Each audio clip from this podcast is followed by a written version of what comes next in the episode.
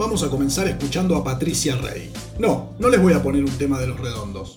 Patricia Rey es jubilada y vive en la localidad bonaerense de Ceiza. Y además es mi tía. Esto respondió cuando le preguntamos, ¿qué es el Estado? El Estado es una organización social, la forman todas las instituciones que tenemos. Creo que donde se hace lío a veces es la, la diferenciación entre el Estado y el poder político. En el audio de la tía Pato están sintetizados varios asuntos importantes para este episodio. En los comienzos de este podcast decíamos que una sociedad es un conjunto de individuos, pero que a la vez es más que un conjunto de individuos. Hoy vamos a hablar del Estado, un conjunto de instituciones que es más que un conjunto de instituciones, ya que es también y por sobre todo una relación social que combina decisión y rutina, gobierno y burocracia, política y administración, dirigentes y funcionarios, violencia y diálogo. El Estado es una eterna cuestión polémica para las ciencias sociales. En primer lugar, porque con esa palabra se define a formas muy variadas de organización política. En la escuela estudiamos que el antiguo Egipto y las ciudades-estado de la Mesopotamia fueron los primeros estados, pero convengamos que entre el gobierno de esos pueblos y el de los nuestros hay diferencias sustantivas. Así que vamos a empezar por hacer un recorte temporal. Más acá de los tiempos remotos, hablar de Estado es hablar de Estado-nación y por lo tanto de modernidad. Es decir, vamos a empezar a contar desde hace unos 500 años hasta el día de hoy. No por casualidad, es Nicolás Maquiavelo. No por casualidad, es Nicolás Maquiavelo, intelectual y político fallecido en 1527, quien pensó antes y mejor que nadie en lo Stato. Gracias. Hablar de Estado, de nación y de modernidad es hablar también de la clase burguesa. Hamburgo hamburguesas. No, Mero, estamos hablando de la burguesía, la clase social de compradores, vendedores, piratas y fabricantes que podemos considerar abuelos de nuestros actuales empresarios. El Estado moderno nace en Europa Occidental, como parte de un mismo proceso en el cual la burguesía se va fortaleciendo. Hay quienes dicen que se fortalece utilizando ese Estado, y hay quienes afirman lo contrario, que el Estado nace como defensa de los señores feudales, la clase social dominante en la Edad Media Europea, contra el ascenso de los burgueses. Acá no nos interesa ahondar en esto. Lo que está claro para cualquiera que estudie la historia de aquellos tiempos y lugares es que el triunfo de la burguesía como clase social dominante en los países más poderosos será también el triunfo del Estado-nación como forma de organización política. El Estado moderno será, entonces, el Estado capitalista. Su lógica de funcionamiento estará marcada por la concentración política de la violencia. Sí,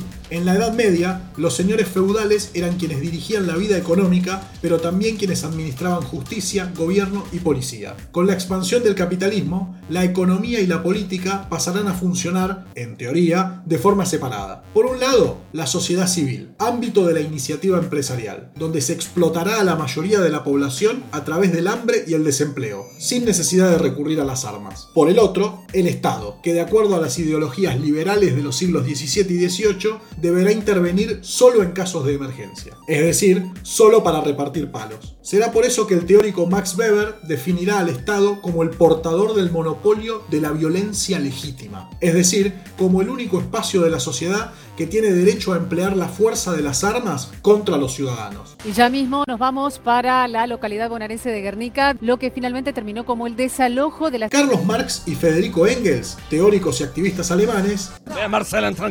Carlos Marx y Federico Engels, teóricos y activistas alemanes del siglo XIX, destacarán este sesgo empresarial de la política moderna y afirmarán que el Estado moderno no es otra cosa que un comité que administra los negocios comunes de toda la clase burguesa. Tengo miedo que termine muy mal esto. Es decir, el Estado es como un quincho donde los poderosos se juntan para ponerse de acuerdo en la mejor forma de cagarnos a todos. Hijo de puta, Se plantea que el carácter opresivo del Estado es permanente. Como nos explicó mi tía Patricia, Estado y gobierno no son lo mismo. El gobierno es lo transitorio, lo que cambia cada determinado periodo de tiempo. En Argentina, por ejemplo, cada cuatro años u ocho si hay reelección. Pero en otros países es como si fuera el DT de un equipo, y un gobierno puede durar más o menos tiempo en función del apoyo que tenga. El Estado incluye al gobierno, pero sobre todo a un conjunto de estructuras que son permanentes. El ejército, los hospitales, la policía, el sistema judicial, las escuelas. Toda una serie de instituciones que no son modificadas a través del voto directo, y que por lo lo tanto expresan una continuidad de la vida estatal que va más allá de tal o cual gobierno. Pero las cosas no son tan unilaterales. El italiano Antonio Gramsci...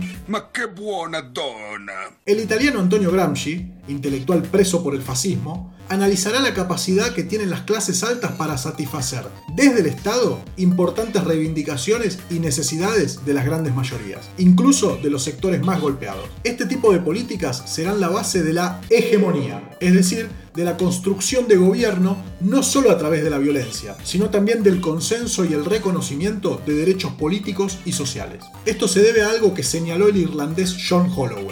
No puede analizarse al Estado en abstracto. Es necesario estudiar sus procesos de conformación y transformación a lo largo de la historia, en distintos momentos y en su íntima relación con las transformaciones en otras esferas de la vida social. Vivimos en tiempos de la llamada globalización, es decir, de interconexión cada vez más acelerada de lo que ocurre en cada rincón del planeta generalmente en favor de las grandes empresas. Los estados están cada vez más acosados por el gran capital. O para, acosado o también asociado. En un mundo cada vez más interdependiente, incluso a la hora de enfermarnos y curarnos. ¿Qué perspectivas le caben al Estado-Nación?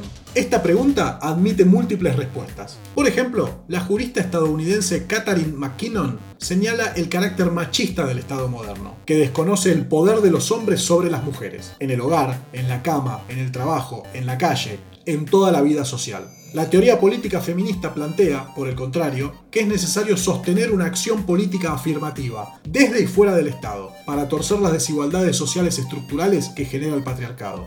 El carácter mismo de la nación está siendo sometido a planteamientos novedosos. El PKK, Partido de los Trabajadores del Kurdistán, es un partido político que se destaca en la lucha guerrillera contra el temible ISIS o Estado Islámico. A diferencia de muchos otros pueblos oprimidos a lo largo de la historia, el PKK está en contra de un Estado kurdo. Su comandante Bosante Kin manifestó, el sistema de los Estados-nación ha sido superado fue un sistema impuesto por Europa a Medio Oriente, que no ha funcionado porque esta región es un mosaico de culturas. Lo que apoyamos es una confederación democrática que nos garantice vivir en libertad. Sin embargo, los desafíos planteados por la globalización han sido por lo general respondidos de maneras menos afortunadas. El politólogo español Juan Carlos Monedero, Vamos a ponerlo así, mi amigo se llama Billetín. el politólogo español Juan Carlos Monedero Disculpe señora, tiene cambio de 100. El politólogo español Juan Carlos Monedero se pregunta, ¿es cierto que el Estado ha perdido poder con la globalización neoliberal? ¿Se trata del Estado o de un tipo concreto de Estado?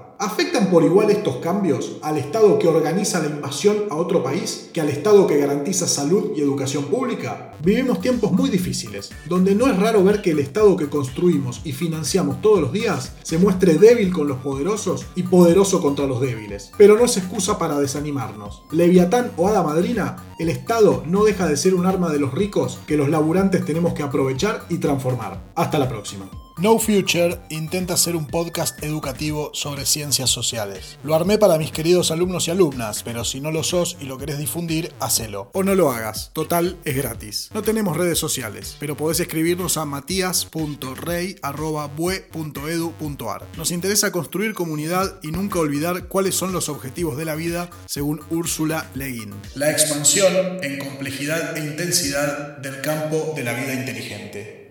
Curiosidad aventura, deleite. Chao.